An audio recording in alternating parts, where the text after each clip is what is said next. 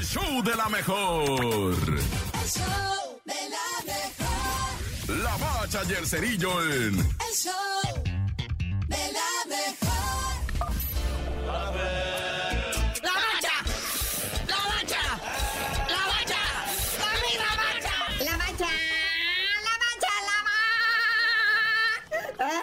¿Eh? ¿Que me hago? La bacha, carnalito. UEFA Champions League, octavos de final. La vuelta.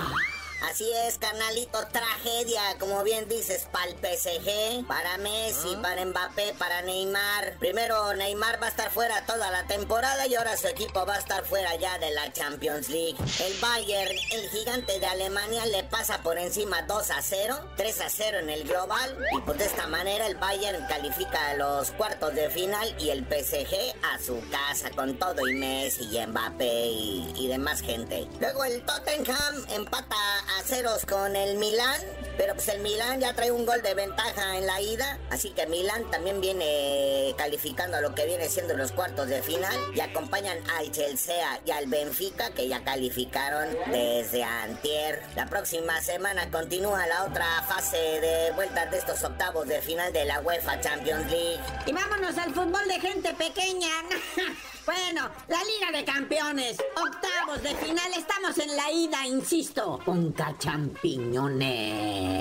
Así es, canalito, allá en Panamá, el León le gana al Tauro por la mínima, un gol a cero. Y la duda nos carcome a todos. ¿Qué hizo el Olimpia de Honduras al recibir al Atlas de México? Oye, sí, ese Olimpia y ese Atlas. Primero iban empatados 1-1, ¿verdad? Luego el doblete de un tal Benguche y otro gol de penal más que entró. No, no, no, le pasan por encima al Atlas. Cuatro goles a uno en este partido de ida de los octavos de final de la Conca Champiñones. Se ve difícil para el Atlas, ¿eh? En el partido de vuelta acá en casa. Mínimo van a tener que meter tres goles y no dejar que les metan. Y bueno, el famosísimo White Caps de Canadá contra el Real Español de Honduras. Ahí está el Whitecaps canadiense, ¿verdad? 5-0 le pasó encima al Real España. Y hoy el campeón mexicano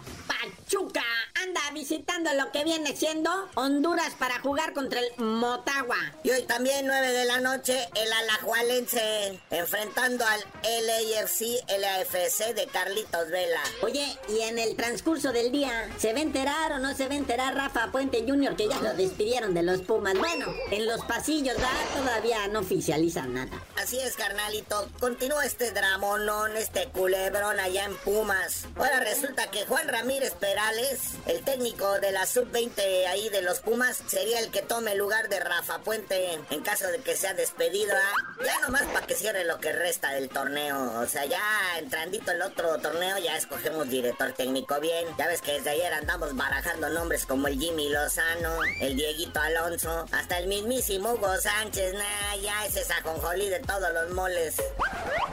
Pero bueno, carnalito, ya vámonos, no sin antes avisarle ahora sí a la bandita en Querétaro que el estadio La Corregidora ya tiene nueva fecha, ahora sí, para que abran, para que dejen entrar al público a sus partidos de local. Sería la jornadita 12, Querétaro contra Bravos, FC Juárez, domingo 19 de marzo. 16 partidos a puerta cerrada, no, ya, y con eso Gallos está en el penúltimo lugar de la tabla general y tú no sabías de decir por qué te dicen el cerillo. Hasta que regrese la gente al corregidora les diga.